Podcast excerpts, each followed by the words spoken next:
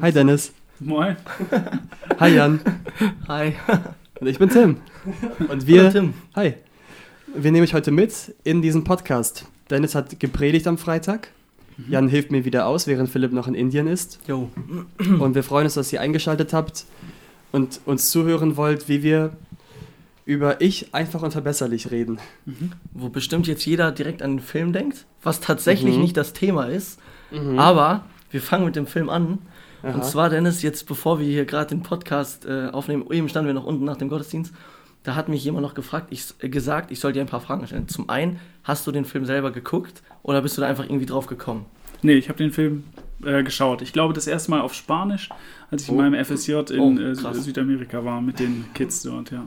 Und du hattest ja noch so ein paar äh, Veranschaulichungen zum Einstieg. Hättest du gerne einen Anzug wie Iron Man? Ähm, ich glaube, äh, so ein Anzug zum Fliegen, um äh, das Autofahren zu vermeiden und den Luftweg zu nehmen, ja, das wäre etwas. Praktisch, ne? äh, Schon praktisch. heftig. Rush Hour vermeiden. Aber so in den Krieg ziehen oder sowas, das würde ich damit dann nicht machen. Gute, gutes Motiv. Oder eben nicht. Ich finde den Film auch richtig gut. Ich habe den so oft mit meinen Geschwistern geschaut. ja. Ich kann so viel davon auswendig. Minions sind halt ein einfach sehr witzig, finde ich. Ich finde tatsächlich Gru besser als Echt? die Minions. Oh, okay, weiß ich nicht. Weil er so russisch spricht. Es ist so cool. Welcher ist der beste von allen dreien? Was sagt ihr? Es gibt ja schon drei Teile. Oh, das um, weiß um ich was nicht. geht's wohl, ist jetzt die Frage. Die Film. Also er will den Mond klauen, Ja. aber ich weiß jetzt nicht, was wann ist. Ähm, Im zweiten geht es um diesen El Macho, ah, der wieder richtig. zum Leben Ah, ja, genau. erweckt wird. Und im dritten ist sein lieber Bruder. Ich Ah, habe den dritten nur einmal gesehen. Ja, ich glaube einfach der, ja. Ich glaube einfach der erste ist aus Es ist schon gut. Ja. Ich Kennst weiß es nicht, ehrlich gesagt. Ich, ich kann mir, ich weiß auch nicht mehr genau, was in welchem Film genau vorkommt. Mhm. Aber so ungefähr, ich glaube, ich fand den ersten, glaube ich, am besten. Ja, weil den das Mond hat, zu klauen ist, ja, ist halt ist schon. Besser geht's nicht. Wie die auf diese Filmidee gekommen sind, das frage ich mich auch. Wäre wär ich nie drauf gekommen. Mhm. Ich war auch erst ähm, überrascht, dass du diesen Titel genommen hast, weil im Englischen heißt es ja Despicable Me, also Mhm. das abscheuliche Ich. Mhm. Ähm, Ah. aber da ist Mhm. unverbesserlich schon cool, vor allem weil Ja. du das auch so umgemünzt hast, Ja. dass unverbesserlich halt sein kann, gar nicht mehr besser zu machen oder gar nicht Mhm. zu verbessern. Das habe ich Mhm. vorher gar nicht so gesehen. Mhm. ja. Ist ja auch vielleicht so angedeutet, dass er ja im Film auch lieb wird, der Crew. Wer Mhm. weiß, ne? Mhm. Ah, auf jeden Fall, das Macht- fand ich schon auch interessant. Das hattest du ja erwähnt. Man kann es so und so verstehen, ne? Mhm. Ja. Genau, unverbesserlich kann ja bedeuten, es ist etwas, ist perfekt, das dann äh, nicht mehr zu steigern geht ja. oder etwas ist, äh, ja, etwas wird sich nie verbessern, also Ja. du wirst dich Mhm. nie ändern, so ungefähr. So hoffnungslos. Hoffnungslos, Ja. verzweifelt, genau. Und was hat das mit deiner Predigt zu tun? Ja, ähm, das bedeutet, ähm, dieses Thema habe ich gewählt. Eigentlich äh, war das mal ein Thema, das ich früher schon mal gehalten habe. Und ähm, das war eine Reihe. Es war eine ganze Reihe von verschiedenen Themen. Und das hat das gut zusammengefasst, dieses äh, Thema, weil es so unterschiedliche Aspekte hat. Und ich glaube, für dieses Thema ist, ist einfach, äh, ist es einfach interessant, wenn man in die Bibel schaut. Offensichtlich leben wir in so einer Spannung. Einerseits hat Gott etwas gut gedacht und hat etwas gut geplant. Und gleichzeitig sehen wir so viel an, an Sünde und an Versagen und an, an auch Zerstörung, an abgrundtiefen äh, Handlungen, die ähm, in der Menschheit passieren. Es gibt Gottes guten Plan und es gibt diese Rebellion dagegen in uns Menschen. Und wie passt das Ganze zusammen? Und äh, die Frage, denke ich, die mich äh, sehr motiviert hat, ähm, an, an diesem Thema äh, dran zu äh, arbeiten, war, was ist, äh, also was ist ein gesunder Umgang damit, dass wir einerseits Menschen sind, die verdorben sind mit unserer Schuld vor Gott äh, und äh, gegen ihn eingestellt sind. Ähm, bedeutet das, dass ich Menschen hassen muss, weil sie äh, ja, weil sie hoffnungslos sind, weil es keine, ja, weil sie nicht verbesserlich sind, oder gibt es da irgendwie eine Hoffnung? Überwiegt diese positive Seite aus, Mhm. aus der Ebenbildlichkeit? Und ich glaube, die Antwort von der Bibel ist eben, dass beides dran ist. Ne? Und Mhm. deswegen auch diese Spannung zwischen beiden. Begriffen. Unverbesserlich im Sinne von äh, perfekt gemacht und es gibt einen perfekten Plan Mhm. und andererseits unverbesserlich. Von alleine kommen wir da nicht raus. So Mhm. würde ich das dann auflösen. Ja. fand ich auch gut, dass du, ähm, also ich fand es interessant, dass äh, du diese Spannungsverhältnisse beleuchtet hast, weil ähm, im Endeffekt, man könnte ja wahrscheinlich eine Liste erstellen mit tausenden Spannungsverhältnissen, in denen wir so leben mhm. und gerade auch als, als, als Christ, so zum Beispiel spontan, was mir einfällt, so das ewige Leben, dieses schon jetzt noch nicht, wir haben mhm. schon jetzt das ewige Leben, ähm, es, es, es, es bricht schon in uns an, ne? wurde heute auch ein bisschen erwähnt im Gottesdienst, aber andererseits sind wir noch nicht mhm. in dem ewigen Leben, mhm. in der Perfektion und ähm, auch diese zwischenmenschlichen ähm, äh, Sachen oder, oder diese Sachen mit unserer Umwelt, ne? wie die Welt ist gef eine gefallene Schöpfung und so lesen wir in Römer und alles mhm. ist kaputt und wir haben Krankheit, die Natur geht kaputt und so weiter. Und da dann jetzt wieder dieses Spannungsverhältnis. Wir sind aber trotzdem immer noch irgendwie die Erhalter und Bebauer und die Herrscher. Es ist jetzt auch irgendwo dann die falsche Einstellung, wahrscheinlich zu sagen, gut, geht uns alles nichts mehr an. Äh, Gerade vor allem, weil wir ja das ewige Leben haben und so, ne, weg damit. Ist ja auch wiederum falsch. Da sind wir als Christen immer noch angehalten, auf die Umwelt zu achten und solche Sachen. Also finde ich schon irgendwie interessant und auch wichtig, dieses Thema von diesen Spannungsverhältnissen. Wenn wir jetzt diesen Einspannung, das, die eine Seite des Spannungsverhältnisses eingeht, sind wir unverbesserlich im schlechten Sinne.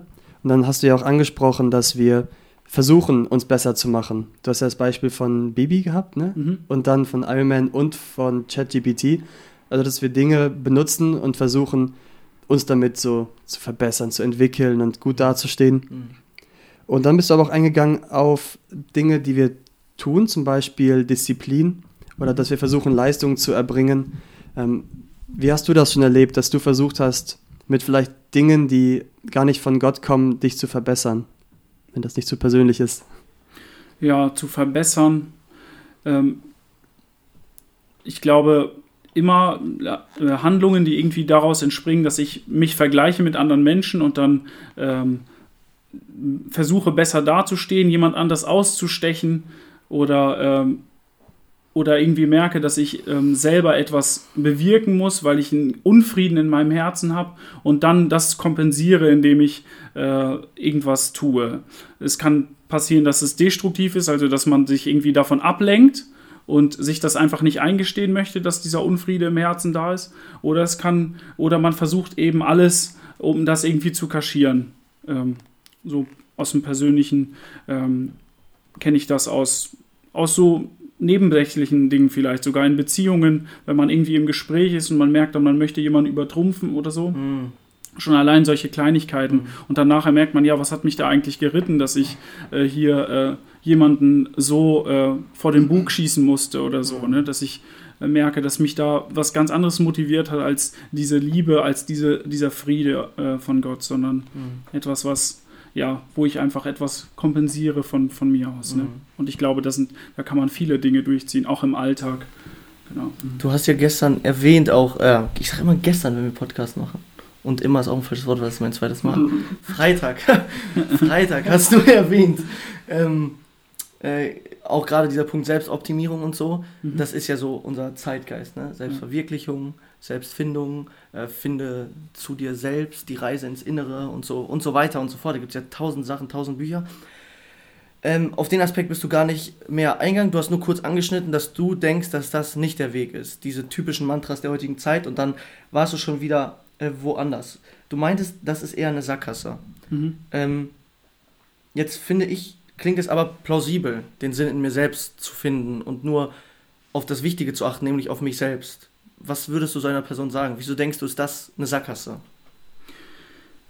Ähm, also mein Punkt war jetzt nicht zu sagen, dass äh, jeder für sich selbst verantwortlich ist und mhm. ähm, sein, das eigene Leben irgendwo äh, verantworten muss vor Gott, sondern mein Punkt war, dass, ähm, dass man aufgefordert wird, wenn man unzufrieden ist mit sich selbst, einfach sich selbst mehr zu lieben, also mhm. äh, ein besseres Gefühl von zu sich selbst zu haben. Und das mag einen Wahrheitsanteil haben, ähm, dass man ähm, gelassener mit sich selbst umgeht. Und das finde ich ist so eine positive Seite davon. Aber wenn ich mich jetzt immer mehr um mich selbst kreise und meine Gedanken immer ja mir irgendwie suggeriere, dass ich schon gut bin, dass das alles in Ordnung ist, wie ich bin, dann widerspreche ich damit, glaube ich, tatsächlich diesem, äh, diesem äh, realen Bedürfnis, das ich habe, Frieden zu bekommen von Gott, der, den er mir zuspricht, weil wir Menschen eben tatsächlich mangelhaft sind und tatsächlich diesen Mangel haben vor Gott, weil wir Frieden brauchen mit ihm. Und ähm, ich habe im Vortrag gesagt, das habe ich nachher auch nochmal überlegt, ich habe im Vortrag gesagt, dass Gottes Liebe und sein Zuspruch das Entscheidende ist. Aber ich glaube auch, dass die Bibel den Fokus darauf liegt, dass ich mich nicht so sehr mit mir selber beschäftige, sondern also nicht mich liebe, sondern dass ich mit der gleichen Fürsorge, mit der ich auf mich selber schaue, anderen Menschen begegne und dass das viel glücklicher macht, als wenn ich der Nehmende bin. Also geben ist seliger als nehmen. Ne? Ähm, wenn ich mich darum kümmere, wie, wie, es anderen, wie schlecht es anderen Menschen vielleicht geht oder wenn ich mich um Gottes äh, Herrlichkeit sorge, dann werde ich dabei heile. Viel mehr, als wenn ich mich die ganze Zeit um meine Wunden kümmere und die ganze Zeit darum kreise in meinem Alltag. Und ich glaube, dass es, ähm, ja, deswegen ist das, glaube ich, eine Sackgasse. Und ich glaube auch, dass es ein Missverständnis ist, weil äh, wenn ich mich irgendwie selbst nicht mag, weil, ich, weil mir Dinge an mir nicht gefallen und ich darüber unzufrieden bin, dann zeigt es ja eigentlich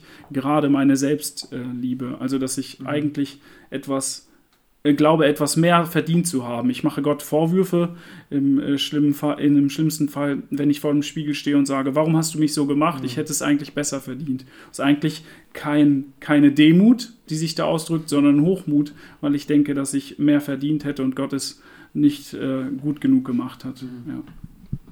Sie widerspricht ja auch diesem Sprichwort, dass es gibt, ähm, wenn jeder an sich selber denkt, ist an alle gedacht. Ja, genau. Aber wenn man das so tut, dann gibt es ja gar keine Beziehungen mehr. Ja. Dann gibt es ja gar keine Bestätigung von anderen, kein Ermutigen anderer, keine Ermahnung sogar. Das wäre, ich, ich wüsste gar nicht, wo man da landen würde, wenn jeder Mensch nur an sich selbst denkt. Ja, sehr trostlos. Sehr trostlos, ja. Und das finde ich ist ja gerade so das Nice. Das ist mir irgendwann letztens bewusst geworden. Das passt jetzt perfekt. Ich bin fasziniert von Gottes Logik, weil Gottes Logik ist nicht menschliche Logik. Sieht man zum Beispiel bei der Ehe. Das äh, hat, wurde auch bei unserer Trauung betont. Da ähm, wurde dann gesagt, und Gottes Mathematik ist hier 1 plus 1 gleich 1. Ne? In der Bibel steht ja, die, beide, mhm. die beiden werden ein Fleisch sein. Ne? Und jetzt speziell auf das, was du schon ähm, angeschnitten hast, die Bibel rückt den Fokus sozusagen immer weg von uns selbst. Ne? Es geht nicht darum, dass du viel auf dich selbst achten sollst, sondern es geht um Weine mit den Weinenden, freu dich mit den Freunden, gib ab, geben ist seliger als nehmen und so. Also immer Blick auf den anderen und damit es nicht trostlos ist, was, was Tim gerade meinte, aber gleichzeitig, und das ist wieder das Faszinierende an Gottes Logik, man denkt ja, wenn ich nur auf den anderen gucke, ja toll, dann, dann geht es mir ja nicht gut. Aber das ist ja nie so. Das ist so diese Logik hinter den Versen, finde ich, was nicht wortwörtlich in der Bibel steht. Wenn du das machst, dass du ähm, auf andere guckst, anderen hilfst, dann bist du im Endeffekt selber der, der profitiert. Ihr werdet das bestimmt erlebt haben. Ihr wollt jemanden ermutigen. Und dann ist die Person zum Beispiel voll geflasht oder glücklich und so. Und dann geht ihr im Endeffekt aus dem Gespräch und seid selber ermutigt. Hm. Oder ihr gebt was weg, Geld oder was auch immer. Ja. Und danach verspürt ihr so eine Freude, das ist unglaublich. Oder noch krasser ist, vielleicht habt ihr das dann erlebt, dann kurz Zeit später kriegt ihr noch einen krasseren Betrag und ihr wisst ganz genau, wow, das, das ist Gott, das ist Gott, ne? Der das gerade belohnt, ne? Oder ihr achtet nicht auf euch selbst, ihr geht zum Gottesdienst, obwohl es euch schlecht geht oder so. Achtet nur auf Gott und danach seid ihr so erfüllt. Mhm. Das finde ich Hammer so. Ja. Das finde ich, Gottes Logik finde ich da echt faszinierend. Ja. Ja, und das bedeutet, also ich finde, die Beobachtung ist sehr interessant, dass es einem besser geht, wenn man jemand anders ähm, jemand anders in den Fokus nimmt. Und die Bibel, die argumentiert, ja, wenn man genau hinschaut, eigentlich immer mit deinem Wohlergehen. Also Jesus sagt, äh, wirb damit zu ihm zu kommen, weil es uns dann besser geht. Also das motiviert uns ja. tatsächlich. Also äh, ich wollte damit nicht sagen, dass wenn ich nur auf den anderen schaue, dass ich mich selbst kaputt mache, klein mhm. mache, niedrig mache, mhm. schmälere oder so. Das ist gar nicht das Ziel. Nur worauf ich, was ich denke, worauf man aufmerksam machen muss, ist diesen Fokus ständig auf die Bedürfnisse zu schauen und äh, sich daran, nur noch daran zu orientieren, was einem selbst gut tut. Das ist, glaube ich, einfach nicht, äh, entspricht einfach nicht der Gottes Wort, sondern man soll auch auf das schauen, was dem anderen dient. Genau. Ja. Weil davon geht die Bibel aus, dass du auf deine eigenen Bedürfnisse irgendwie achten wirst. ja. ja. Hast du eigentlich äh, auch schon mal vielleicht auch für die Predigt ChatGPT benutzt? ähm, ich habe mal was probiert. Ich habe sogar schon mal eine Auslegung zu einem Kapitel aus Apostelgeschichte, ich glaube Apostelgeschichte 12 war das. Äh, habe ich einfach mal gefragt, weil es war so eine äh, in der Idea Spektrum, da gab es ein, ähm, einen Artikel über, über ChatGPT mhm. und dann ging es darum, wie äh, korrekt oder wie, äh, wie bibelfest ist sozusagen ChatGPT. Mm. Und natürlich benutzt ChatGPT alles nur das, was irgendwie mit eingeflossen ist aus, aus dem Internet. Also das, womit man die gefüttert hat, die KI. Und dann dementsprechend ist auch das Ergebnis. Also es, das heißt nicht, also klar, es gibt auch intelligente Mechanismen, die da drin stecken, aber die sind, soweit ich weiß, ähm, in den Kinderschuhen, also da auf, auf so philosophischem Niveau, da können schon Argumente nachverfolgt werden, aber dass es irgendwie ähm, vom Heiligen Geist ist oder sowas, ist natürlich völliger Quatsch. Deswegen rate ich, äh, wenn man irgendwie Predigten vorbereitet oder Andachten äh, davon äh, ab, irgendwie sich KI zu Ja. bedienen oder so. Also natürlich kann Gott das gebrauchen. Gott kann ähm, auch Texte von Menschen gebrauchen, die nicht gläubig sind und so. Ne? Oder so mancher Prediger, ich habe das schon mal gehört, der, ähm, der nicht gläubig war, ist auf der Kanzel zum Glauben gekommen durch seine eigene Predigt Wow.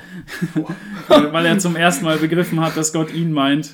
Genau, also das kann Gott natürlich immer machen, aber das ist nicht äh, unser, unser Ziel, sondern wir wollen ja in der, äh, wenn wir in die Ausarbeitung gehen von, von der Predigt oder wenn ich das möchte, wenn ich das tue, dann möchte ich gerne wissen, was Gott zu mir sagt, was Gott zu der Gemeinde sagt und dann geht es nicht darum, eine KI zu benutzen. Aber bei so Alltagsfragen oder bei Recherche oder so, da frage ich dann einfach mal, es kann schon sein, Bing macht das glaube ich auch, ne? es gibt so einen Chat, wo man einfach Fragen stellen kann und dann äh, recherchiert er verschiedene Seiten und dann kannst du da reinschauen. Ja, das finde ich schon hilfreich. Ich glaube, mein Gewissen wird mich auch zu sehr mahnen, das für Hausarbeiten oder so zu benutzen. Weil ich glaube, ich würde mich so schlecht fühlen, das dann Ja. abzugeben. Aber wo es auch geholfen hat, war, dass ich mal eine Fragestellung brauchte für eine Hausarbeit. Ja. Ich habe Fragestellung über Oh, und dann smart. alle Stichworte eingegeben. Und dann gibt er mir so richtig, richtig gute Fragestellungen. Und dann gehe ich in das Zoom-Gespräch mit dem Dozenten, um über die Fragestellung zu sprechen und stelle die ihm so vor und er so, willst du eine Doktorarbeit schreiben oder was? also, die waren wohl dann doch zu Ja. gut. Ja, Aber ja, ich finde auch für Denkanstöße ist es gut, ja. aber das Gewissen mahnt dann doch Voll die schon. gute Idee. Mir fehlen Ja, ne? immer so die Ideen, wieso ich ChatGPT benutzen sollte. Ja. Und ich könnte zum Beispiel auch nicht für eine Hausarbeit oder Predigt, also finde ich, das geht gar nicht, ne? Aber ähm, vor jeder Hausarbeit ist immer dieses Loch. Das Genau. ist so der schwierigste Prozess reinzukommen. Mhm. Smart für. Fragestellungen, das merke ich mit Tim. Ja, für Geschichten, Beispiele, Ideen, Ja, da voll ist, gut. da ist es ganz gut. Ja, genau. Äh, also ich finde das interessant, dass das äh, immer mehr praktisch so unseren Alltag erleichtern soll, aber es nimmt Mhm. natürlich immer wieder, immer mehr auch so Denkprozesse selber ab. Ne? Und Ja, das finde ich eben, das ist irgendwie so ein, finde ich, ein Rückschritt irgendwo, weil man Mhm. bestimmte Dinge einfach nicht mehr lernt. Also wenn ich meine Hausaufgaben davon machen lasse oder verschiedene andere Dinge, dann habe ich vielleicht einen kurzzeitigen Erfolg, Ja. weil der Lehrer mir eine Eins gibt, das habe Ja. ich auch schon gehört, dass Schüler das gemacht haben und dann halt eine gute Bewertung kassieren. Aber das vernachlässigt eben, dass die Schule ja nicht darauf abzielt, dass du gute Noten bekommst. So kann man die natürlich sehen und so behandeln, aber äh, einfach dieses Hinsetzen und etwas erarbeiten, etwas in Gehirnschmalz bewegen, das ist ja etwas, was dir in deiner Entwicklung total gut tut. Ne? Also was, was wichtig ist für einen. Und dem einen fällt es leichter, dem anderen fällt es schwerer, das stimmt natürlich. Und ähm, deswegen ist es eigentlich auch nicht sinnvoll, äh, praktisch alle Arbeiten von, von, von der KI zu übernehmen zu lassen. Ne? Ich fand auch diesen Gedanken so gruselig, den Menschen mit dem Internet zu verbinden. Oh, ja. Boah, aber ich, ich meine, ich verstehe die, die Idee, dass man dann alles weiß und alles Ja. überall hin reden kann und verbinden kann. Aber da habe ich mich gefragt, will ich überhaupt alles wissen, was im Internet rumspukt? Ja, Boah, nee, also das ey. ist für mich Also, eine ganz krasse Dystopie-Vorstellung, muss ich sagen. Ja. wie heißt der? Ja, Sebastian Truhn heißt er. Ja, wenn du das hörst, Sebastian, mm -mm. glaube Lass nicht. mal bitte. Ich glaube, er kriegt auch viel Reicht Kritik, aber er ist sehr selbstbewusst darin, Ja. ein, ein, äh, so ein als Visionär darin zu sein. Ne? Mhm. Also es gibt da äh, sehr, sehr viele Leute, die halt diese Dinge, wir sehen das, glaube ich, naturgemäß eher kritisch, Mhm. weil wir eben von der Schöpfung ausgehen. Das ist ja auch die Grundlage des Vortrags gewesen, dass wir von, von Gottes äh, Leitung und Gottes äh, Willen ausgehen. Solche Visionäre, die gehen meistens eher davon aus, dass es alles Zufall sein könnte. Die Grund, Grund, äh, das Grunddogma in der Soziologie ist auch ganz häufig, ähm, es könnte auch alles anders sein. Mm. Äh, stell dir immer vor, es könnte auch alles anders sein. Und dieser Gedanke, es kann auch alles anders sein, das ist zufällig, dass es Mann und Frau gibt, ist irgendwie entstanden. Okay. Ähm, ja. Das treibt einen halt an, auch Dinge komplett zu verändern, komplett mm. äh, zu ähm, erstmal zu dekonstruieren, zu zerstören und dann eben was Neues zu erschaffen. Ja. Und deswegen wäre es auch für diese Leute kein nichts Schlimmes, sondern was Tolles, äh, wenn man äh, in der Genetik das Thema habe ich jetzt gar nicht mit angeschnitten, aber in der Genetik zeigt sich das genauso, dass man Menschen eben modifiziert, mhm. äh, dass man, ähm, ja, keine Ahnung, so einen Menschen 2.0 erschafft, wenn man das, äh, wenn das möglich ist, ne? indem man mhm. in die Gene mit äh, bestimmte Dinge mit einbaut oder ähm, ja, und dann gibt es das eben äh, molekular, also in der Genetik und in der, in der Technik, dass man das irgendwie verknüpft. Da gibt es mittlerweile so Schnittstellen. Und ähm, als wir sowas im Studium hatten, da weiß ich noch, dass die meisten Studenten nachher ein bisschen so äh, da saßen und gesagt haben, die Welt geht unter. Also wirklich, äh, die waren total ernüchtert und haben gesagt, ja, das, das führt ja dazu, dass äh, die Menschen sich selbst äh, zerstören, dass die Welt zerstört wird. Ähm, so das, das klassische Beispiel ist, äh, wenn es eine, wenn es die Möglichkeit gibt, eine Atombombe zu bauen, dann werden Menschen eine Atombombe bauen. Wenn es die Möglichkeit gibt, irgendetwas Krasses zu machen, was zerstörerisch mhm. ist, dann werden Menschen das auch irgendwie schaffen. Und äh, aus dieser Analyse kommt man zu dem Punkt, ja, eigentlich hassen Menschen sich. Ne? Das meinte ich vorhin mit der ah, in, in, dem, in dem These der modernen Vortrag. Philosophie. Genau, ne? das gibt es halt, diese These, dass man, äh, dass Menschen sich eigentlich selbst verabscheuen, sich selbst hassen, sich als defizitär empfinden. Ähm, wir sind sozusagen das schwächste Glied in der Kette, die wir angestoßen haben. Äh, es, gibt, äh, es gibt Entwicklungen, die wir angestoßen haben und wir sind die Schwächsten. So sehen Menschen halt materialistisch gesehen ähm, uns selbst. Und ich denke, dass das, so hatte ich das ja auch im Vortrag gesagt, dass das die Folge davon ist, dass wir halt in Unfrieden sind mit unserem Schöpfer. Wir mhm. äh, sehen das beim Turmbau zu Babel, wo das ganz deutlich wird. Der Mensch schafft sich selbst die Denkmale und versucht sich selbst über sich selbst herauszuwachsen, weil er äh, losgekoppelt äh, von Gott agiert und weil er irgendwie versucht, sich selbst zu verbessern. Genau. Wenn wir dann in dem Aspekt nochmal zurückkommen auf Aspekte wie Disziplin oder wenn man sich hinsetzt, um zu lernen oder all das, um sich in so kleinen Dingen zu verbessern, von sich aus. Mhm. Wie würdest du das dann bewerten? Also Disziplin ist ja ähm, in manchen Dingen was Gutes. Man kann ja sich selbst ja. verbessern. Wenn man Übergewicht hat und eine Diät macht, kann man sich dahingehend verbessern. Oder ist es dann auch schon wieder kritisch mhm. dem Schöpfer gegenüber? Wie bewertest du das? Mhm. Also Disziplin ist, glaube ich, für den christlichen Glauben etwas ganz Wichtiges. Auch etwas, was sich mehr und mehr ähm, entdecke, ähm, weil, also, ähm, weil es eine Frucht des Geistes ist. Also in den Früchten des Geistes taucht Disziplin auch auf oder mhm. Zucht. Selbstbeherrschung. Selbstbeherrschung, genau. Ja. Ähm, oder in, ähm, im zweiten Timotheusbrief, da äh, schreibt Paulus an Timotheus, wir haben nicht den Geist der Furchtsamkeit bekommen, hier ist Furcht so das eine, sondern äh, den, der Kraft, der Liebe und der Zucht oder der Besonnenheit oder der Disziplin. Mhm. Also das heißt, es gibt praktisch ähm, der Geist Gottes, der bewirkt in uns Menschen auch etwas, dass wir praktisch uns von unnötigen Dingen trennen, dass wir eine Zielgerichtetheit ähm, bekommen, die uns äh, vorantreibt, also die uns im Alltag auch äh, Freiräume schafft. Ne? Also diese ja. Disziplin ist total wichtig. Ähm, das Ding ist halt, dass man, sie, dass man sich hier nicht von Bedürfnissen oder von irgendwelchen ähm, Visionen treiben lässt, die irgendwie in ferner Zukunft äh, liegen oder äh, in irgendwelchen Dystopien, wie du gesagt hast, äh, schwelgt oder mhm. Utopien, sondern da, die Werte werden von Gottes Wort vorgegeben, wenn Gottes Geist uns treibt. Also ja. Mhm. der Wert ist nicht, den, einen neuen Menschen zu schaffen, 2.0, der mhm. irgendwie selbst so perfekt ist, dass er irgendwie alle technischen äh, Möglichkeiten besitzt, sondern der Hauptwert ist, dass Menschen Frieden mit Gott bekommen, mit ihrem Schöpfer. Und dieses Evangelium, das Jesus uns aufgetragen hat, in dieser Niedrigkeit, die Jesus selber gehabt hat, äh, an der, ans Kreuz zu gehen, dass wir damit andere Menschen erreichen.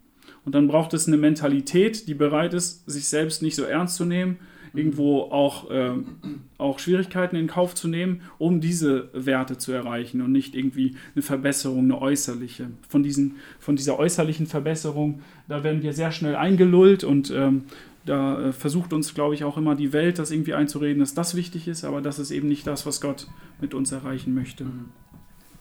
Du hattest ja auch ähm, als einen wichtigen, äh, ein wichtiger Kern, würde ich ja sagen, deines, deiner Predigt war ja die, die Ebenbildlichkeit. Ne? Ja. Du hast ja ähm, an, über äh, deine drei Punkte waren ja sozusagen geplant, gemacht, gehalten. Und über die Ebenbildlichkeit hast du viel geredet. Ähm, ich glaube, bei mindestens zwei Punkten, ich weiß jetzt nicht. Mhm. So jetzt einfach theoretisch gesehen ist die Ebenbildlichkeit ja auch ziemlich krass, wenn man sich das mal auf der Zunge zergehen lässt. Ne? Wir sind Ebenbilder Gottes. Wow. Mhm. Aber was würdest du sagen, hat das jetzt für praktische Auswirkungen? Zum einen erstmal einfach für mich selbst, ähm, ohne jetzt in Bezug auf andere, wenn ich jetzt der einzige Mensch auf der Welt wäre. Was bedeutet das für mich? Was macht das mit mir? Beeinflusst das mich? Wie oder nicht? Und dann im zweiten Schritt, was hat das für Konsequenzen für das Zwischenmenschliche, Mhm. wenn wir Ebenbilder Gottes sind? Genau, in der, äh, für das Selbstbild bedeutet das natürlich, ähm, dass, ähm, dass ich an, an, an mir selber einen Wert habe, der von Gott abgeleitet ist. Ne? Also ich äh, aus dieser Ebenbildlichkeit be- äh, kommt ein Auftrag von Gott und ich bin nicht einfach nur irgendwie zufällig, ich muss nicht beweisen, ich muss nicht, muss nicht mein, mich rechtfertigen, warum ich auf der Welt bin, sondern ich durch meine Existenz, durch mein Existieren bin ich ein Bild von dem, der mich gemacht hat. Und das wird jederzeit deutlich. Und damit wird auch gleichzeitig ein Auftrag deutlich. Also äh, an wem orientiere ich mich? Wie repräsentiere ich Gott als Mensch, als Ebenbild? Das ist so ganz grob zusammengefasst das, was es, was es mit mir selbst macht. Aber das bedeutet auch, dass ich ähm, ähm, mein Leben als, als Gesamtes, also als ähm, wie, wie, welche Lebensumstände Gott in mein Leben gestellt hat, in, in seiner Planung oder wie, wie er mich ausgestattet hat, mit welchen Gaben, so dass ich diese ganzen Dinge äh, einfach annehmen kann und äh, Gott loben kann, weil er mich eben gemacht hat. Ne? Also es kommt von, es kommt von ihm. Und ähm, das andere ist äh, so diese Nächstenliebe, die dadurch entsteht. Ich hatte ähm, den Bund mit Noah zitiert in, in, in 1. Mose 9. Da äh, wird eben eine, die, ähm, die Todesstrafe äh, auf Mord äh, eingeführt. Also Gott sagt, dass es verboten ist, einen Menschen anzurühren, also sein Leben anzutasten. Und zwar warum? Weil er ein Ebenbild Gottes ist. Ähm, und wenn der Mensch einfach nur Materie wäre, wenn es wirklich nur irgendwie so ein, äh, ja, das ist einfach nur ein Zellhaufen, der zusammengekommen ist, dann ist es natürlich klar, dass man irgendwann mal dahin kommt, ja, es ist im Grunde nicht weiter schlimm, ob der eine Mensch mehr oder weniger, wir müssen halt die Folgen bedenken, ob du erwischt wirst oder irgendwie sowas, ne? Ähm, aber ansonsten könntest du einen Menschen einfach umbringen. Ähm, natürlich äh, wie, würden viele Menschen da widersprechen, aber sie merken gar nicht, dass wir in unserem Denken, auch in, unser, ähm, in unserem christlichen Abendland eigentlich so geprägt sind, dass der Mensch eine intrinsische, einen intrinsischen Wert hat. Und das kommt eben deswegen, weil, weil Gott uns geschaffen hat. Und Jakobus sagt dann auch, du kannst ja nicht äh, einen Menschen fluchen, der nach Gottes Ebenbild geschaffen ist. Das geht doch nicht. Also weil, also du kannst nicht schlecht über ihn reden, weil du hast ihn nicht gemacht, er steht nicht zu deiner Verfügung, es ist nicht deine Materie, sondern Gott hat ihn gemacht. Ne? Das ist mir nämlich so wichtig geworden. Ich glaube, diese Ebenbildlichkeit ist so fundamental, weil zum einen für mich selbst, ich habe damit zum Beispiel jetzt nicht so die Probleme, aber ich glaube, ganz viele haben Selbstzweifel, Selbstwertprobleme, Minderwertigkeitskomplexe und, und, und. Und ich glaube, da kann diese, diese Ebenbildlichkeit Gottes, wenn man sich damit ein bisschen mehr beschäftigt, beschäftigt, kann voll was verändern. Für mich ist sie jetzt so am wichtig geworden am Freitag, für, diese, für diesen zweiten Aspekt, das Zwischenmenschliche. Jakobus 3, Vers 9 ist das ja, glaube ich, sagt es jetzt nochmal. Ähm, wenn ich schlecht über jemand anderen rede, dann rede ich nicht einfach schlecht über jemand anderen, über einen Kollegen, über einen Bekannten, über einen Bruder, was sogar noch krass, ich rede schlecht über ein Ebenbild Gottes. Ne? Also da habe ich nochmal so einen Schauer bekommen, irgendwie am Freitag, das ähm, ist bei mir nochmal richtig eingeschlagen. Ich glaube, das muss man echt vor Augen haben, diese Ebenbildlichkeit. Und du hast auch gesagt, dass die Ebenbildlichkeit auf unseren Charakter auch bezogen ist. Ne? Also, dass wir den freien Willen haben, dass wir ursprünglich im Garten Eden nur Gutes in uns tragen. Denkst du aber auch, dass Ebenbildlichkeit äußerlich sein kann? Dann kannst andere Frage mal. Ja, also das ist, das finde ich ist eine gute, gute Frage, aber ich, ich, ich denke, dass es etwas ist, was, was an dieser Stelle so ein bisschen in das äh, Geheimnisvolle von Gott übergeht, weil, mhm. weil Gott eben Geist ist. Das äh, sagt uns sein Wort ganz klar. Und manchmal wird er mit menschlichen Eigenschaften beschrieben, so als Vergleich oder sogar mit seinem Arm oder äh, Gottes Herz oder sowas, ne? Oder meine Augen durchlaufen die ganze Erde. Also das heißt, Gott wird so mit, mit, äh, mit menschlichen Formen beschrieben. Ähm, aber das bedeutet nicht, dass Gott jetzt also ich denke schon, dass das damit auch irgendwo zu tun hat. In irgendeiner Weise werden wir wahrscheinlich, wenn wir einen geistlichen Körper haben werden im Himmel, werden wir wahrscheinlich eine gewisse Ähnlichkeit haben mit Gott. Da wird irgendwo was da sein, aber das jetzt genau auszuloten, das ist, glaube ich, alles Spekulation, weil wir darüber eben keine, keine klaren ähm, äh, Belege haben in, de, in der Heiligen Schrift. Also ich denke, dass das wahrscheinlich was mit Gott zu tun hat, unser Äußeres, mhm. äh, mit Augen und so weiter, aber also mit dem ganzen Körper. Aber ansonsten glaube ich, darüber hinaus kann man, kann man darüber nicht viel sagen, ja. Mhm. Auch in Visionen ist ja Gott einer, der auf dem Thron sitzt, ja. wie, ein, wie ein Mensch, aber mhm. im Endeffekt auch nur wahrscheinlich eine Erscheinung, die halbwegs verständlich sein sollte für die, die die Vision haben. Ja. Mir ist nur so aufgefallen, irgendwie unser Körper ist ja perfekt zugeschnitten auf diese Welt. Also alles, was man in der Welt machen kann und muss, hm. Dafür ist unser Körper fähig. Wisst ihr, was ich meine? Mhm. Also wir können liegen, sitzen, stehen, laufen, Handwerkeln. Also mhm. auf einem anderen Planeten wären wir, glaube ich, aufgeschmissen in unserem Körper. Mhm. Aber hier ist er genau richtig. Und das ja. zeigt ja auch diese Planung wieder. Das ja, ja, bewusste Gemachtsein und geplant alles, sein. Alles abgestimmt, ne? Ja. Boah, was äh, mir jetzt noch, was mir noch so wichtig ist, geworden ist, dieses, ähm, auch zum Thema geplant, auch wieder ein ganz aktuelles Thema, Abtreibung. Mhm. Ähm, ich hatte das so die Jahre immer, dass mich das Thema jetzt nicht so berührt hat. Klar, ich habe damit ja jetzt nicht so Berührungspunkte und generell war es mir, glaube ich, nie so, wenn, wenn Christen so angefangen haben, laut zu werden bei dem Thema, dann hätte ich da nie so dasselbe irgendwie Feuer gehabt. Das war irgendwie für mich immer so ein bisschen realitätsfern. Mhm. Und wenn so eine Abtreibung ist, dann ist es auch irgendwie so medizinisch, so als ob du in so eine Untersuchung machst. Man geht ins mhm. Krankenhaus und legt sich dahin und dann werden Sachen gemacht und dann gehst du wieder weg und, und so, wisst ihr, was ich meine? Mhm. Aber es ist ja klar, so mit der christlichen Ethik ist das ja überhaupt nicht äh, zu vereinen. Und bei dem Punkt geplant, ich glaube, da war das, da hast du zwei Verse vorgelesen mhm. aus Psalm 139. Und da ist mir ein Gedanke hochgekommen, den hatte ich schon mal, wo die Bibel mir irgendwie Abtreibung erklärt hat und wieso das eigentlich nicht geht, wie krass das ist.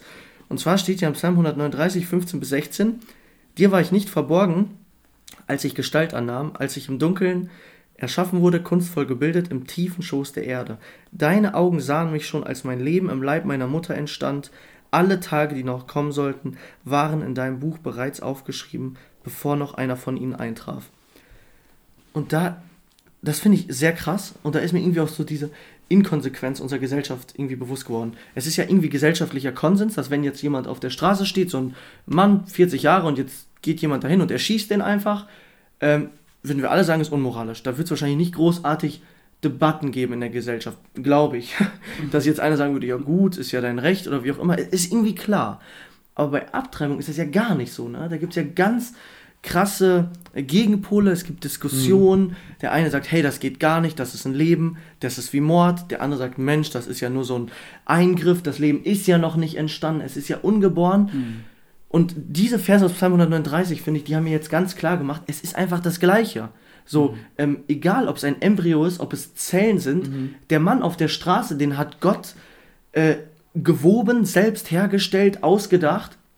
Und dieses werdende, ungeborene Leben, da ist Gott genauso im Prozess dabei. Das macht er mit seinen göttlichen Fingern oder wie man das auch sagen soll. Mhm. Und es ist beides Leben. Und bei beiden die Gemeinsamkeit, das ist das Krasse, es gibt nicht nur ein Buch des Lebens, Lukas 10, 20 zum Beispiel, sondern es gibt auch dieses Buch, wo Gott einfach unser Leben an sich durchgeplant hat. Also jetzt nicht, wo unsere Namen stehen für das ewige Leben, sondern dein Tag morgen, Tim zum Beispiel, steht mhm. bei Gott schon fest. Das ist crazy. Mhm. Mhm. Und dieser Mann jetzt auf der Straße, der erschossen wird, ähm, wo ein Mensch sich einfach auf Gottes Stufe sozusagen emporgeschwungen hat, der hat jetzt einfach dieses Leben beendet. Und wenn jemand einen abtreibt, und sagen wir mal, der Mann wäre 60 geworden, er stirbt mit 40 auf der Straße, er wäre 60 geworden, hätte noch 20 Jahre gelebt, dieses ungeborene, dieser ungeborene Embryo oder nur diese Zellen, die wären vielleicht auch 60 geworden Und die hatten genauso, noch vor der Geburt, hatten die jetzt schon jede Seite im Buch Gottes. Mhm. Und da habe ich, glaube ich, Abtreibung erstmal richtig verstanden mit Psalm 139. Was heißt Abtreibung eigentlich? Es ist nicht nur ein medizinischer Eingriff, sondern du stürmst in den Thronsaal Gottes, stößt Gott vom Thron, reißt das Buch an dich und entscheidest dich dafür, dann ein komplettes Kapitel rauszureißen und dann gehst du wieder. Mhm. Wisst ihr? Mhm. Das finde ich irgendwie ziemlich krass. Das hat mir Abtreibung ein bisschen realitätsnäher gebracht. Mhm. Ja, auf jeden Fall.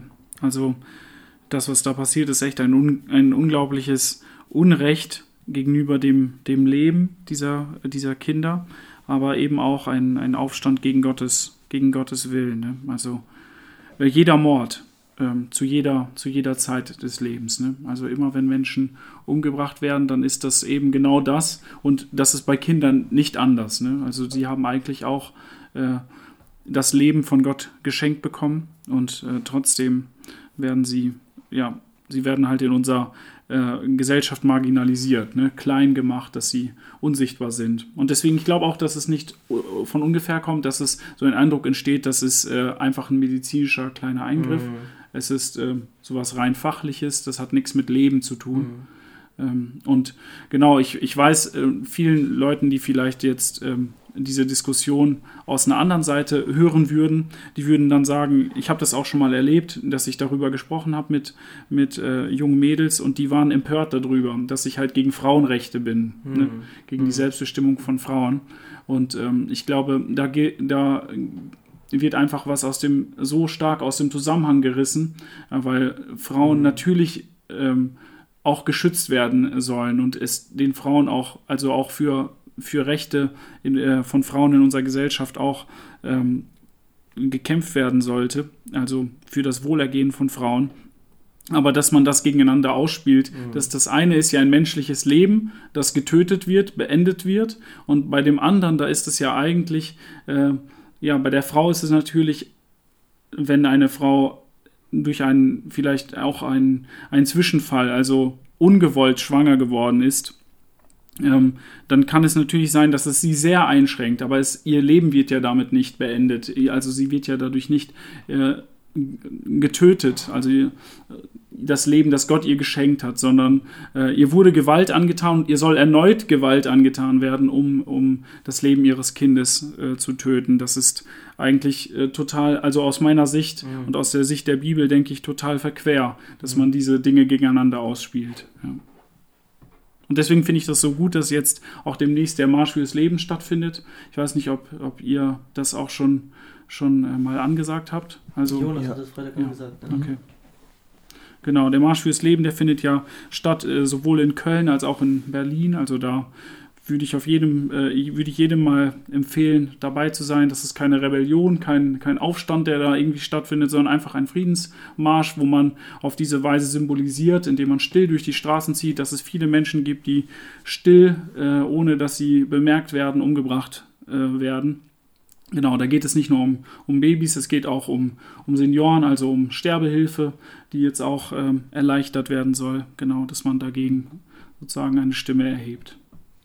Mir fällt bei dem Ganzen gerade das Motto für Summer ein dieses Jahr. Weißt du es noch? Das Summer-Motto war von Gott gemacht, mit Liebe bedacht. Ach ja, richtig. Das passt richtig gut dazu. Ja. Wir sind von Gott gemacht, aber schon lange vorher Ja. mit Liebe bedacht worden. Mhm. Jetzt frage ich mich gerade, Dennis, wenn das so ist, wenn wir lange geplant und bedacht sind und dann schließlich gemacht von Gott, warum sind wir dann hier? Wie geht's weiter? Also for formulier mal die Frage nochmal weiter aus. Warum ist der Mensch hier? Also er wurde geplant und gemacht, jetzt ist er da. Was soll er tun? Warum ist der Mensch jetzt, jetzt auf der Genau. Erde? Da kommen wir zu, was ist der Sinn des So ein bisschen die große Frage, ja. Ja, genau. Was ist der Sinn des Lebens? Weshalb Mhm. existiert alles? Mhm. Ja, ich glaube, ganz konkret ist das auch der Schlüssel für, für alles. Also die Ebenbildlichkeit, die gibt aber auch, ähm, äh, glaube ich, äh, diesen Auftrag äh, Gottes. Ne? Wir sind Abbilder Gottes. Wir sind nicht Götter. Ähm, wir sind nicht diejenigen, die äh, um die äh, vor denen Gott in den Staub kriecht und uns anbetet, sondern wir sind diejenigen, die unvergleichlich viel äh, geringer sind und unvergleichlich viel Dankbarkeit unserem Schöpfer schulden. Das heißt, ähm, das Ziel das Ziel unseres Lebens ist eigentlich, Gott zu verherrlichen in, in Anbetung. Also nicht, nicht nur in, in einem Gottesdienst, in dem man äh, das einmal ausdrückt und besonders bedenkt, sondern in allem, was wir tun. Und das tun wir, glaube ich, auch durch praktische Dinge, immer dann, wenn wir Gott ähm, ins Zentrum stellen für, äh, von unserem Tun, wenn wir nach seinem Willen fragen, nach seinen, nach seinen Plänen, äh, dann tun wir das. Ähm, dass wir Gott verherrlichen. Und das ist auch das Ziel, was er, ähm, was er, auf das er abzielt in der Ewigkeit, wenn wir bei ihm sein werden. Dann werden wir wahrscheinlich unendlich viele Dinge tun, aber die werden alle Gott im Zentrum haben. Nichts wird, äh, wird irgendwie äh, isoliert von ihm oder autonom von ihm äh, passieren, sondern Gott ist derjenige, um den es geht im Leben. Genau. Und wenn wir, also du sagst, Gott ist, Gott ist Leben. Oder Gott ist, hat ja das Leben geschaffen. Und du sprichst auch darüber, dass Gott alles erhält, aktiv. Und äh, ich habe mir mal diese Frage gestellt tatsächlich, einfach als ich mal so auf einem Berg in Lübbecke stand und so alles gesehen habe, habe ich irgendwie gedacht, könnte jetzt, wenn Gott sich entscheiden würde, einen Teil der Welt bewusst zu verlassen mit seiner Präsenz, also wenn er seine Allgegenwart kurz aufgeben könnte und einen Teil ganz verlassen könnte, mhm. würde dann in dem Teil alles Leben sterben. Also würden die Bäume verdorren, würden die Tiere sterben, würden die Menschen umfallen. Das habe ich mich gefragt. Also wie erhält Gott? Also erhält er, indem er da überall präsent ist oder? Mhm. Weißt also ich, ja, ich, also wenn man in die Bibel schaut, denke ich, gibt es unterschiedliche Formen von Gottes Gegenwart, ne? also unterschiedliche Intensitäten könnte man sagen. Mhm. Also wenn, wenn man Paulus, also die, die Schlussfolgerung von Paulus, was er den, äh, den Gelehrten auf dem Areopag sagt, ist, glaube ich, genau das. Also wenn Gott komplett irgendwo nicht sein könnte, dann äh, würde es ins Nichts fallen. Dann würde, das, würde da mhm. nichts mehr sein. Also Gott ist irgendwo aktiv durch sein, durch sein persönliches Dasein, durch sein Antreiben von Dingen. Alles wird irgendwie von ihm erhalten. Mhm. Aber die Frage ist, ob, also, ob etwas außer Gott existieren, also das ist halt etwas, was irgendwie unseren, unser Gedanken sprengt, ja. weil, weil außerhalb von Gott äh, kann nichts existieren. deshalb kann Gott sich aus einem Raum zurückziehen. Nein, also Gott irgendwie besteht alles durch ja. ihn. Ne? Mhm. Ähm, das ist, glaube ich, irgendwo ein Widerspruch. Aber dann gibt es unterschiedliche Intensitäten. Also es gibt irgendwo Gottes Heiligen Geist, der durch in der Geschichte irgendwo wirkt, bestimmte gute Dinge wirkt, Ordnungen, alle Dinge, die irgendwie Gottes Willen entsprechen, selbst wenn sie nicht in dem Bewusstsein äh, gemacht werden, dass sie Gott zur Ehre dienen, die sind irgendwo gut. Also wenn Leben zum Beispiel existiert oder auch wenn Menschen, ja, unterrichten, äh, an Weisheit äh, gewinnen, dann hat das ja Anteile davon, dass wir äh, in der Ebenbildlichkeit Gottes vorankommen. Das heißt, irgendwo mhm. ist Gott da mit dabei. Und dann gibt es diese besonderen Punkte, wo Gott sich selbst offenbart. Also die Herrlichkeit Gottes, die ähm, zum Beispiel, wo Mose Gott besonders begegnet, im, im brennenden Dornbusch. Ne? Da, davon gibt es ja einige, von, in, in, wo, wo davon berichtet wird, dass Gott tatsächlich irgendwie sich gezeigt hat.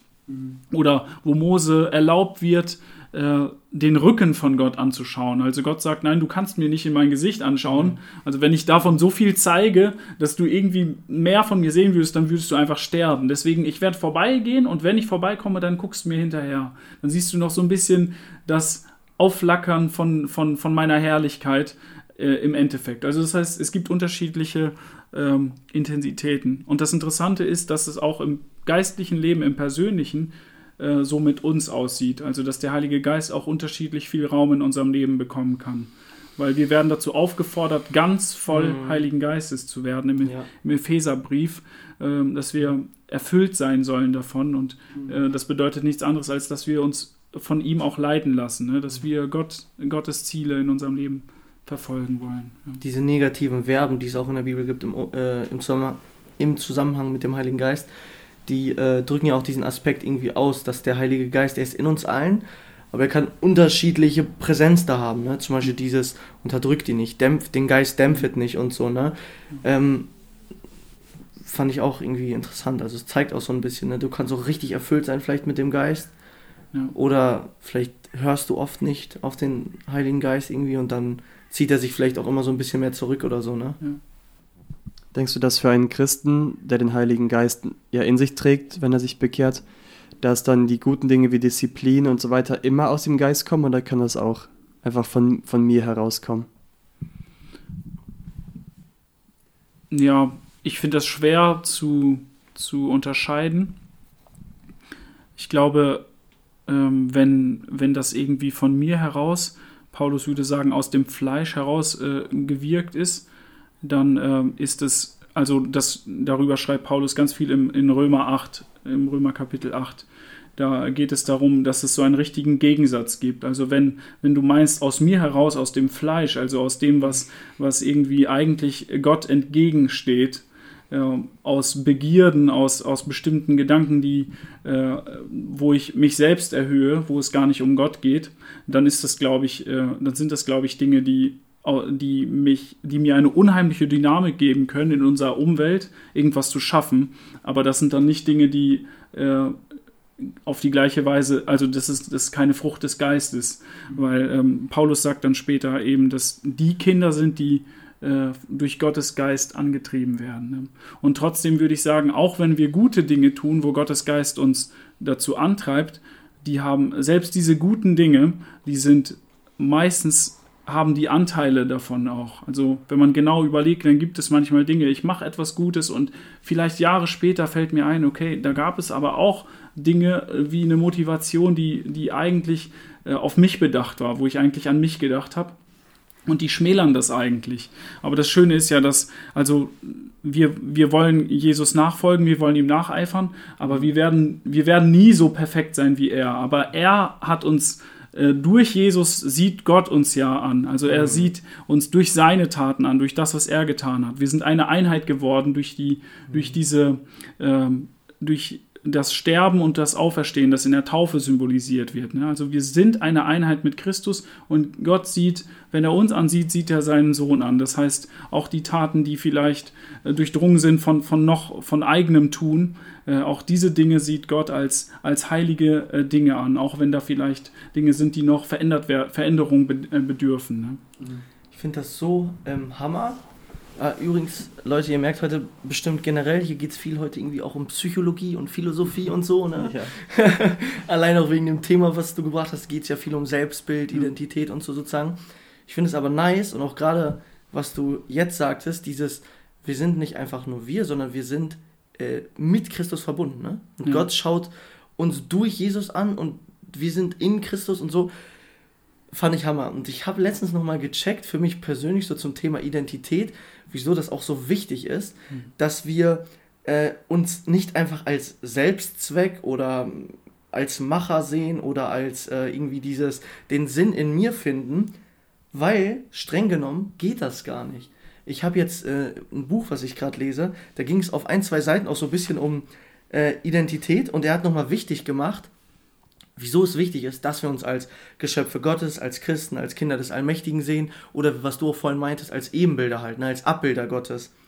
Ähm, weil ich glaube, Identität wird teilweise oft missverstanden. Es ist, also Identität ist gar nicht etwas, was ich einfach aus mir selbst heraus einfach produziere, was ich in mir finde, sondern ähm, das ist irgendwie oft was, was von außen kommt, was mich beeinflusst, was mich prägt und daraus ziehe ich dann ähm, im Endeffekt meine Identität. Also der, der Autor von dem Buch, der hat das so gesagt, glaube ich, Identitätsfindung ist nicht nur eine Sache der Selbstliebe, sondern auch der Anpassung und Zugehörigkeit. Mhm. Das war mir nie bewusst, das hat mich voll getroffen, diese Erkenntnis. Er sagte nämlich, Identität oder das Streben nach Individualität ist immer auch Jagd nach Konformität. Mhm. Also Konformität, dieses Anpassen, ne? das ist so krass wir Menschen, wir reden immer über unsere Identität und ich, ich, ich und mich selbst verwirklichen, aber wenn du dich selbst verwirklichen willst, das sehen wir ja schon im Teenie-Alter und so, ne? Die wollen immer irgendwo reingehören, immer irgendwo reinpassen und sich anpassen. Und daraus zieht man dann im Endeffekt die eigene Individualität. Ja. Finde ich äh, übelst krass. Mhm. Zusammengefasst kann man einfach sagen, du findest deine Identität nicht in dir selbst. Mhm. Und das ist so ein riesen Vorteil wiederum von Gottes Logik, den wir in Jesus haben. Wir brauchen als Christen keine Identitätskrisen durchmachen. Wir müssen nicht versuchen, uns selbst zu finden, sondern wir wissen, wer wir sind, in wem wir es sind. Mhm. So zum Beispiel Galater 2,20, nicht mehr ich lebe, sondern Christus lebt in mir. Finde ich Ja. richtig nice. Das erübrigt natürlich nicht, dass man sich Gedanken macht darüber, äh, was für Gaben habe ich, Ja, was, klar. für, was, Ja. für, was für Dinge hat Gott in mich hineingelegt Ja, und wie kann ich damit äh, mich einsetzen, wie kann ich auch bestimmte Dinge tun. Das, das äh, bedeutet das natürlich nicht, aber man hat eine grundsätzliche Zugehörigkeit. ja. Genau, das ist total wichtig. Also ich ähm, ähm, in, in Römer 6, da macht ähm, Paulus das auch deutlich, und zwar, dass, dass wir diese Verbundenheit mit, mit Christus haben. Also am, da äh, fragt er am Anfang, sollen wir an der Sünde festhalten, damit die Gnade noch mächtiger, damit sich Gnade noch mächtiger auswirken kann. Also er kommt praktisch an so einen Punkt, äh, wo plötzlich logisch wäre, ja, dann kann ich, wenn Gott ja alles vergeben hat, wenn ich so eine krasse Identität habe, die so mächtig ist in meinem Leben durch Gottes Gnade, dann kann ich ja eigentlich, dann habe ich ja ein Budget, das unendlich ist, dann kann ich ja alles machen, Und Freifahrtschein. ja, ein Freifahrtschein. Und letztlich wird dadurch nur Gottes Gnade größer, weil ich könnte dann ja damit beweisen, wie wunderbar diese Identität ist, wie, wunder wie, wie viel Gunst Gott mir schenkt. Also das wäre ja ein logischer Schluss daraus. Und dann argumentiert äh, Paulus mit der Identität. Er sagt, nein, du bist doch gestorben für das Alte, du hast jetzt eine neue Identität, du hast ein neues Leben bekommen, warum solltest du jetzt wieder zurück zum Alten gehen? Das ist doch irgendwie widersinnig. Du kannst, du hast vorher einem Herrn gedient, der Ungerechtigkeit in der Welt äh, bewirkt, der Kriege führt praktisch gegen das Gute und jetzt bist du im Bild gesprochen einem neuen Herrn untergestellt und hast eine neue Identi- Identität, der für das Gute kämpft. Dann setz doch deine Kräfte, deine, deine, deine ganze Energie und diese ganzen Dinge, setz die nicht mehr ein für das von, von, von dem alten Herrn, sondern für den neuen. Du hast eine neue Zugehörigkeit. Ja, und ja. da glaube ich, da steckt wirklich viel Wahrheit dran, wenn Ja. der Autor das sagt. Identität hat, die musst du nicht ausschwitzen von dir selber, Genau, genau. sondern Ja. die passiert ganz viel durch Zugehörigkeit. Sieht Ja. man auch durch Familien, gerade wenn, Mhm. wenn du, äh, also dass du dich über deine Familie natürlich oder deine Peer Group, Mhm. durch deine Freunde natürlich identif identifizierst. Aber hier natürlich umso mehr durch Jesus. Ja. In der Taufe sagen wir das. Ich bin mit Jesus eins geworden, Mhm. in seinen Tod gegangen und ich bin mit ihm auferstanden. Und jetzt hat Dennis Mhm. ein neues Leben. Das lebt er mit Christus. Nicht mehr für sich selber, nicht, auch nicht für den alten Herrn, sondern für Jesus. Und das ist diese Identität. Mhm. Ja. Ne? Ja, Römer 6 generell voll das Kapitel für Thema Identität. Ja. Ähm, und das finde ich wiederum so nice, weil das hat wieder wie die Ebenbildlichkeit praktische Auswirkungen. Wir sagen nicht einfach nur, wow, toll, die Frage der Identität ist für uns als Christen geklärt, sondern das verändert wieder das ganze Leben. Das prägt auch unser Gemeindeleben und wie wir miteinander umgehen und so. Du hast die Stelle ja erwähnt, ich glaube 1. Korinther 15, 10, wo Paulus erstmal sagt, ne, ich bin ja eigentlich voll der Macher, mehr gearbeitet als alle und so, und dann kommt er zu dem Punkt, aber was ich bin, bin ich nur durch die Gnade Gottes. Und alles, was ich irgendwie gemacht habe, habe ich Gott zu verdanken. Ne? Und das erübrigt dann wieder schon von der Definition her eigentlich schon wieder Stolz und Neid und alles. Und äh, dieses, wow, das kann ich gut und das, du kannst ja gar nichts und hast ja gar nichts, was Gott dir nicht gegeben hat. Ne? Und was wir haben und sind, das haben und sind wir in Christus. Und dass die Unterschiedlichkeit und die Mängel, die wir haben, von Natur aus, dass das keine Beleidigung sein muss. Ähm, das kommt da auch mit raus, ne? Weil ähm, ich glaube, wir leben in einer Welt, also unsere Gesellschaft, die liebt ja ganz stark in äh, so eine Political Correctness aus, äh, wo man sehr, sehr schnell verletzt ist. Eigentlich im Grunde haben, äh, hat unsere Gesellschaft wie so eine offene Fleischwunde. Ständig, wenn du irgendwas Falsches sagst in den Medien, dann wird das sofort hochgepusht, weil du jemanden verletzt hast. So ganz stark persönlich. Ne? Du hast irgendwie ein, einen Mangel erwähnt und, und dann ist das schon Hate Speech, dann ist das schon eine Hassrede gegen jemanden. Hass und Hetze, wobei ich nicht dagegen bin, Hass und Hetze irgendwie einzudämmen, wenn es wirklich sowas ist, aber wenn es jetzt nur so eine Kleinigkeit ist, dass man das sofort als so, so ernst nimmt. Und ich glaube, das kommt auch daher, wenn ich weiß, dass Gott mich erstmal gemacht hat und jeden gemacht hat, also nicht nur mich, sondern jeden, und dass Gott auch, äh, dass Gott mich gewollt hat und äh, mich gerettet hat. Das äh, verhindert auch, dass ich Dinge so ernst nehmen muss, wenn jemand irgendwie mal vielleicht übers Ziel hinausgeschossen ist oder irgendwie was an mir äh, auf, offenbart hat, was mir irgendwie vielleicht nicht gefällt.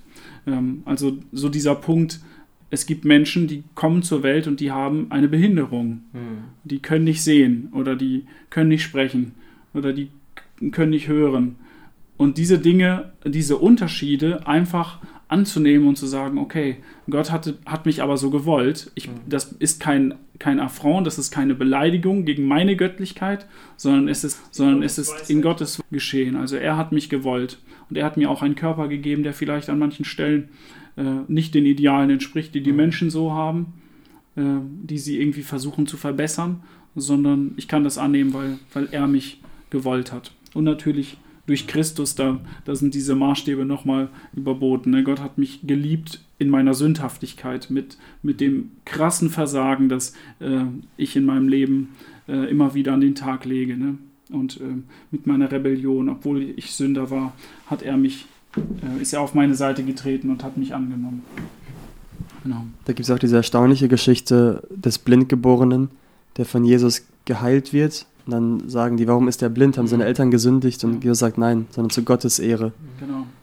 Und äh, also da kann man ja auch daraus ziehen, dass für viele Menschen, die Gebrechen haben, die bestimmt, diese Gebrechen bestimmt zu Gottes Ehre auch irgendwie haben oder damit Gott dadurch groß gemacht wird.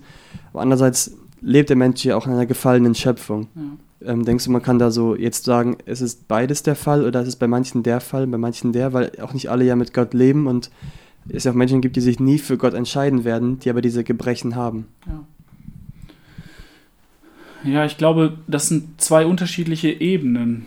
Also Gott hat ja irgendwo diese gefallene Schöpfung äh, in seiner Hand und er gebraucht ja sogar das Üble und das Negative in unserer Welt, um sich selbst zu verherrlichen im Endeffekt, um seine Gnade groß zu machen. Also er ist souverän über alles. Das ist so diese Ebene. Und Gott, ähm, Gott verherrlicht, äh, äh, also Gott lenkt selbst dieses, also diese, diese negativen Dinge. Und da, da, das können wir ja gar nicht ergründen, so ins Letzte, warum Gott in seiner Weisheit Dinge so plant. Aber im Klein-Klein des Alltags, da können natürlich, äh, da können wir das natürlich erleben, wie ähm, so ein Gebrechen, wie vielleicht eine Schwierigkeit trotzdem Gott verherrlicht. So wie in dieser Geschichte, ne? wo Jesus dann eingreift Ja. und da wird jemand gesund gemacht, der musste aber vorher 30 Jahre lang mit dieser Krankheit leben. Oder ich weiß nicht, ich glaube, in, in dem Fall war es, war es, das war ein erwachsener Mann, der hat, musste die ganze Zeit damit leben. Warum hat er das alles durchgemacht? Gott hat an seinem Herzen gearbeitet, könnte man vielleicht sagen. Aber in diesem Mhm. Fall konkret, Jesus macht ihn irgendwann mal gesund, um zu zeigen, ich bin Gottes Sohn. Mhm. Und er verherrlicht sich damit. Er, er deutet an, er zeigt den Menschen, dass er äh, der Retter, der Messias ist. Genau, und so können wir im Alltag das auch immer wieder erleben, dass, äh, dass Gott sich, obwohl es vielleicht Dinge gibt, Schwierigkeiten gibt, obwohl es Probleme gibt, obwohl es Krankheiten gibt, dass Gott sich immer wieder verherrlicht. Genau, also erstmal das, gro das große ganze Bild, warum Gott das überhaupt zulässt, dass, dass äh, unsere Welt gefallen ist, dass, ähm, dass sich äh, die Macht ähm, des Bösen hier auch ähm, so zeigt. Das lässt Gott zu, das können wir nicht ergründen, in, in welcher Weise Gott da irgendwie Eingriffe hat, obwohl er das tut, aber auch im, im Klein-Klein des Alltags. Ne?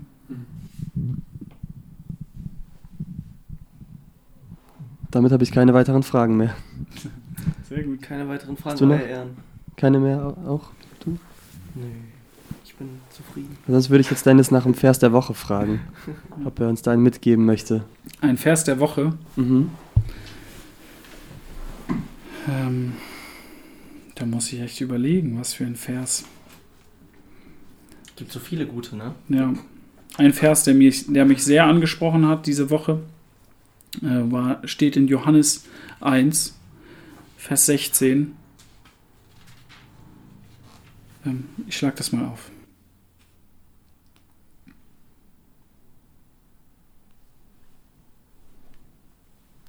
Nicer Vers. Genau. Aus seinem Überfluss haben wir alle empfangen, und zwar eine Gnade anstelle der Gnade im Gesetz. Also hier so steht es in der NEU, in der, ähm, also ich glaube ursprünglicher, also das ist eine Anfügung, ursprünglicher heißt es einfach Gnade um Gnade. Ne? Also aus seiner, aus seinem Reichtum haben wir alle empfangen Gnade um Gnade. Und Johannes, der fängt hier schon Anfang, am Anfang des Johannesevangeliums an, davon zu schwärmen. Also er erzählt, dass Johannes der Täufer gekommen ist und das Zeugnis gegeben hat von, von, von Jesus. Und dann sagt er, ja, und dieser Mann aus, seiner aus seinem Reichtum, aus seinem Überfluss, hat er uns immer wieder Gnade gegeben und hat diese Gnade an uns ge ge ge gezeigt und hat uns das geschenkt. Und das ist für mich so ein Wunsch, dass ich darin, ja, tiefer wachse, dass ich dieses mehr und mehr verstehe, wie dieser Mann aus Nazareth, dieser Jesus, diese Gnade uns zugesprochen hat, wie Gott uns das in unserem Leben zeigt. Ja. Und hast du in dem Zuge auch einen, einen Song, den du uns mitgeben willst, der dir so einfällt? Ähm, ja, ich liebe Musik. Ich habe viele Mhm. Lieder, die ich sagen könnte. Aber ich glaube, etwas, was dazu passt, ein Lied, was ich immer wieder gerne höre, ist, ähm, das heißt Oh, I Want to Know You More. Kennt ihr das? Vielleicht? Ist, Ich ist, glaube nicht. ist wahrscheinlich zu alt. Das ist von Steve Green. Ähm, Mhm. I Want to Know You More. Genau. Da geht es darum, dass ähm, der, der Sänger eben sagt, ja, ich, es gibt immer wieder Momente, wo ich von, meinem, von meinen eigenen Wünschen äh, eingefangen werde oder die Welt, die, die, die kauft mich mit ihrer Mhm. Schönheit. Und, Mhm. und in diesem Moment, wo mir das bewusst wird, plötzlich merke ich, wie der Heilige Geist in mir ähm, anfängt zu, ja, zu wehen und in mir das wachrüttelt, dass mir bewusst wird, eigentlich möchte ich dich mehr kennenlernen, Jesus. Mhm. Und ähm, ja, davon ist das Lied und das spricht mich total an. Ja. Gut, dann werden wir das abspielen. Ach cool. Na, also wenn die Folge vorbei ist. Das passt ja auch richtig gut zu, ähm, je mehr wir Jesus kennenlernen, desto mehr verstehen wir auch, wer wir sind oder wer der ist, der eigentlich in mir lebt. Mhm. Weil wenn es heißt, jetzt lebe ich aber nicht mehr ich, sondern Christus lebt in mir, dann muss ich ja auch wissen, wer ist Christus und Ja. wie lerne ich ihn kennen. Vielen Dank, dass du hier warst, Dennis. ja, danke, dass ich hier sein konnte. Danke, dass du uns so reingenommen hast und auch die manchmal provokanten Fragen äh, gut bewältigt hast. Ähm, Es war cool und echt spannend mit euch zu Ja. sprechen. Also diese ganze psychologisch-philosophische Ebene nice habe ich nicht Thema. erwartet, aber war richtig cool. Also ich habe ich hab viel gelernt heute, glaube ich. Und ich hoffe, ihr Hörer auch und hoffe, dass ihr was mitnehmt daraus. Und ähm, willst du nochmal den Vers vorlesen? Johannes 1, Vers 16. Genau. Ich lese das mal aus der, aus der Luther vor, glaube ich. Mhm. Moment. Hier. Ich lese mal den Vers davor auch. Johannes gibt Zeugnis von ihm und ruft, dieser war es, von dem ich gesagt habe, nach mir wird kommen, der vor mir gewesen ist, denn er war eher als ich. Und jetzt Johannes, und von seiner Fülle haben wir alle genommen, Gnade um Gnade. Amen.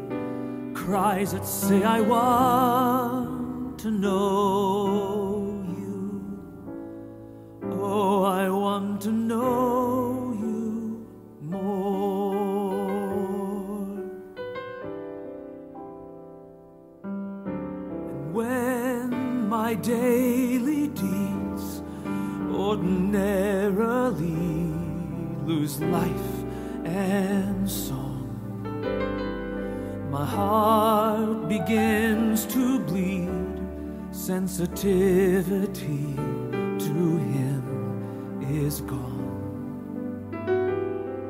I've run the race, but set my own pace and face a shattered soul.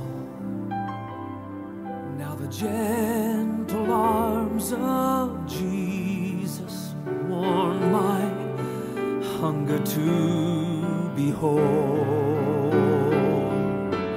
Oh, I want to know you more. Deep within my soul, I want to know you. Oh, I want to know you, to feel your heart and know your mind. Looking in your eyes stirs up within me cries that say, I want